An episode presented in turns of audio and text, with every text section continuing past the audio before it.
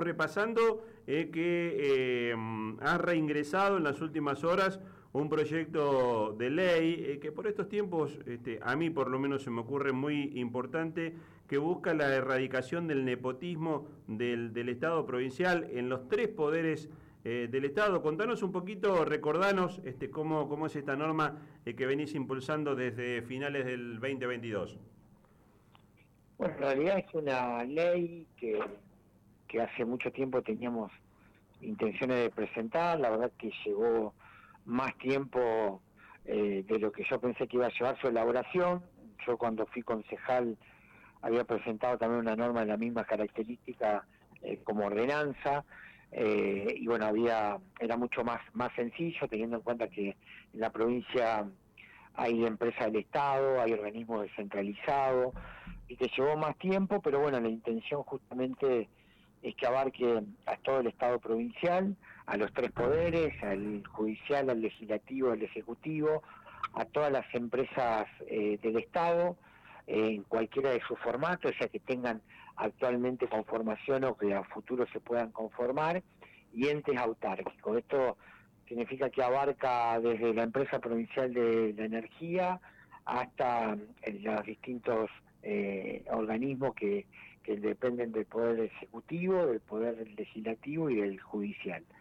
Eh, y bueno, surge a partir de, la necesidad de que no haya abusos eh, en, lo que es la, la, en el Estado, en lo que es la incorporación de, familiares eh, hasta segundo grado de, de, relación sanguínea. Más allá de que hay una excepción que es, que es única, que son aquellos casos donde hay concursos públicos eh, y que producto de esos concursos públicos eh, haya algún eh, familiar que, pueda concursar. pero después, todo lo que tiene que ver con esos organismos, bueno, hay todo un mecanismo para para exigirle en primer lugar a, todos los que son funcionarios políticos una declaración jurada eh, al comienzo de cada una de sus gestiones eh, y bueno y en el caso de los funcionarios abarcan todos los funcionarios desde el gobernador secretarios ministros directores eh, y en el caso del poder legislativo bueno todo lo que somos legisladores y también en los propios asesores están eh, incluidos en esa prohibición de poder ingresar familiares. eh, Palo, Natalia Bedini, de este lado, buenos días, ¿cómo estás? ¿cómo estás? Muy bien, muy bien. Respecto de la, de la operatividad o cómo se llevaría adelante esta ley, eh, me interesa saber eh, cómo, cómo se lo notificarían, por ejemplo, a los distintos funcionarios y cuál sería la forma, nos decís esto de firmar una declaración jurada. Eh, ¿Cuánto influye en esto, por ejemplo, la cantidad de años que muchos legisladores, se me ocurre los senadores de la provincia de Santa Fe, están en sus bancas y cómo se haría con ellos para que puedan entender este nuevo formato? No, a ver, primero obviamente que ninguna norma puede ser retroactiva. Eh, hoy en el Estado provincial obviamente que hay familiares de muchos que fueron funcionarios, inclusive algunos que actualmente son funcionarios. Eh, no se puede hacer una norma que sea retroactiva. Cada vez que asume un gobernador o legisladores o responsable que es el director, por ejemplo, el presidente de algún ente autárquico, no sé, de la empresa provincial de la energía, del tribunal de cuentas, eh, tienen que firmar una declaración jurada donde se compromete, obviamente, a no ingresar familiares. Ahora, la forma de que se conozca es, primero, por esta propia declaración jurada que van a estar obligados a firmar y después obviamente se supone que las normas eh, son de público conocimiento. No puede un funcionario eh, alegar de que desconoce justamente una ley en el caso de llegar a, sancionar la ley. Eh, son, digamos, el objetivo es que sea un, un mecanismo obviamente transparente y que permita que no haya abuso y que no haya nepotismo en el Estado. Yo creo que, que un ejemplo eh, muy fuerte que nos está pasando hoy a nivel nacional es, por ejemplo, la figura de la secretaria general de eh, la presidencia. el presidente Milei. Ahora, es un cargo que no es eh, de planta, se supone que es un cargo político. Cuando se vaya el presidente, también se tiene que ir eh, eh, su hermana, pero y, está apuntado a eso, lo que no podés ingresarlo es a planta permanente. Un gobernador tiene, por una cuestión de que también es alguien que, que, que, desconfianza, que de la estructura militante del partido al que pertenece, eh, y pone un secretario o algún funcionario que es familiar, no estarían eh, dentro de esta norma que nosotros estamos presentando. Lo que queremos evitar es los ingresos a planta permanente, si que entren con un con un contrato temporario y que después queden en planta permanente cuando el funcionario político termina su gestión o a veces antes, porque hay casos que antes de que termine la gestión ya un familiar es parte del Estado como planta permanente. Palo, vos dejabas claro en tu proyecto que eh, aquel que ingrese a, la función eh, pública a través de, un concurso, eh, bueno, este, es, una cuestión particular. Te lo pregunto porque también es muy común escuchar, y la verdad que si uno repasa los, los apellidos, en el Poder Judicial es muy común encontrarse eh, casi con eh, una, una, trayectoria a lo largo del tiempo de familias emparentadas con, con el Poder eh, Judicial. Digo, está, bien, alguno podrá argumentar, ingresaron por concurso, pero también este, sorprenden este tipo de hechos porque vos hablas también de poner la atención en los tres poderes del Estado. Sí, mira, yo voy a decir algo a favor, así como soy por ahí, hay mucho para trabajar en todos los niveles del Estado para garantizar transparencia en la selección del personal, etcétera, etcétera. Eh, en el Poder Judicial es quizás el poder que eh, en este aspecto es más transparente que, los otros poderes, que el Ejecutivo, que el Legislativo, porque la verdad que la gente que ingresa al Poder eh, Judicial entra por concurso.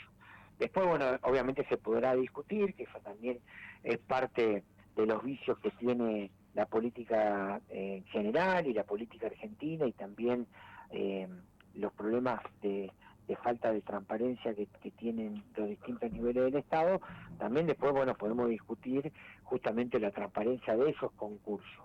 Pero bueno, también hay que trabajar fuertemente para mejorar esos mecanismos de selección eh, de personal. Está claro que, bueno, Argentina necesita mejorar su, su calidad institucional, la democracia, estamos atravesando un momento donde hay mucha interpelación y lo que intenta este proyecto, bueno, es mejorar en, ese aspecto, en la selección de, del personal, que por lo menos ingrese gente que, que, esté capacitada eh, en primer lugar y en segundo lugar que no haya favoritismo para seleccionar personal cuando uno es eh, funcionario público. Yo siempre digo, para presentar un proyecto de esta naturaleza, eh, uno tiene que dar el ejemplo. Yo lo presento, yo llevo en el Estado 22 eh, años.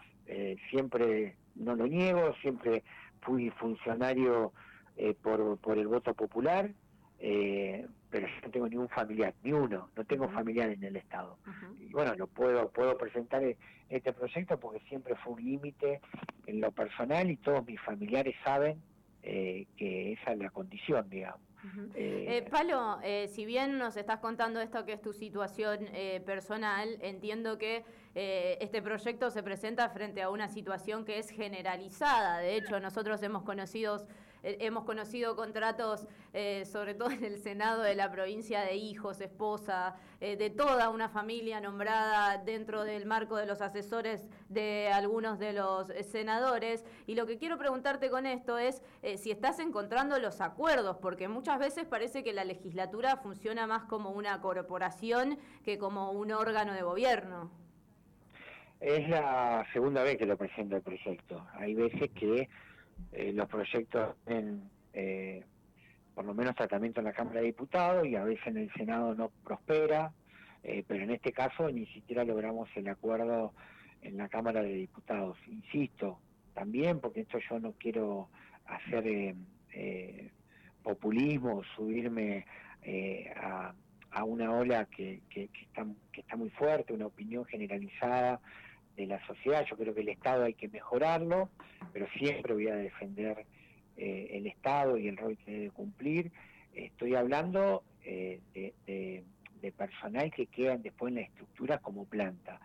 Si un eh, funcionario o un legislador tiene algún pariente por condición de, confianza, porque también es alguien preparado y que está dentro de su espacio político, eh, no, no, no es el caso que está incluido dentro de este proyecto de ley. Lo que no puede es quedar en planta permanente. Eh, ser empleado público eh, a partir de la posibilidad de haber ingresado con un contrato como asesor, por ejemplo, y después quedar como empleado público. Esa es la limitación que ponemos en nuestro proyecto. Palo, te saco de este tema porque sé que el jueves creo que están haciendo una conferencia de prensa eh, con Claudia Balaguer, con Carlos Delfrade, eh, a propósito de, esta situación planteada en la relación en Nación-Provincia. Ayer hablaron los ministros de Gobierno y de Economía eh, a propósito también de lo que es la paritaria provincial. Ustedes van a brindar, si se quiere, alternativas para, para que la provincia se plante ante algunas restricciones que está planteando el Gobierno Nacional, ¿es así?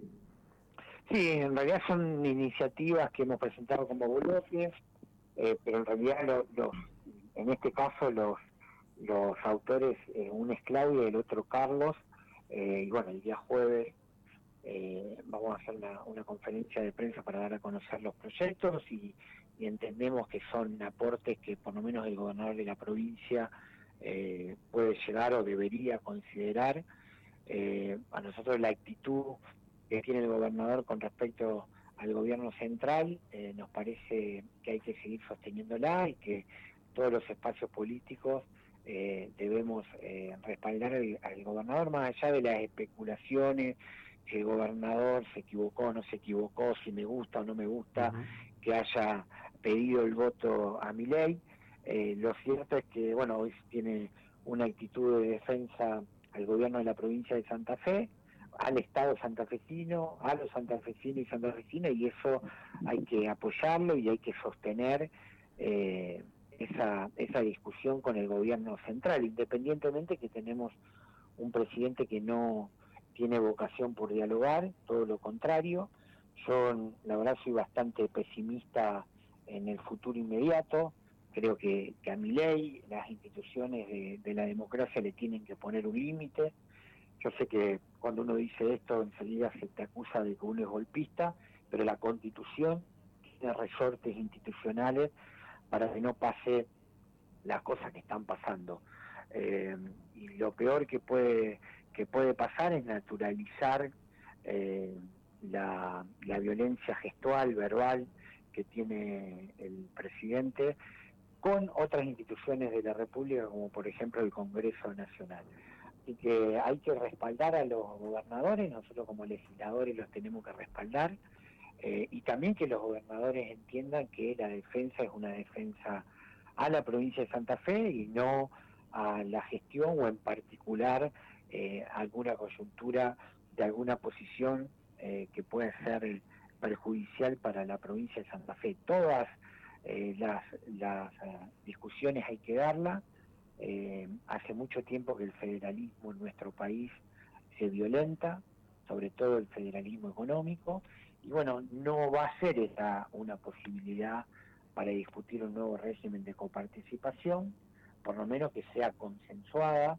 porque bueno, lamentablemente tenemos un presidente que todo aquel que no piensa como él eh, es un delincuente, eh, porque así, esas son las expresiones que, que él, que él utiliza. Entonces, seguramente no vamos a estar en un momento eh, donde se pueda acordar a partir del diálogo, así que tendrá que ser a partir de medir fuerza eh, y de plantarse. Y yo creo que Santa Fe hace bien en plantarse y nosotros tenemos que respaldar al gobernador y que el gobernador entienda que no puede abandonar las luchas o no se pueden especular, esa lucha hay que darla eh, permanentemente, porque si no nos va a ir muy mal como provincia eh, si dejamos que, el presidente Milei eh, nos saque en definitiva recursos que nos corresponden. ¿no? Palo, eh, agradecerte como siempre la gentileza, te mandamos un abrazo, seguimos en contacto. Gracias, ¿eh? hasta cualquier momento. El diputado provincial Fabián Palo Oliver. Bueno, con este proyecto, eh, a propósito del nepotismo en la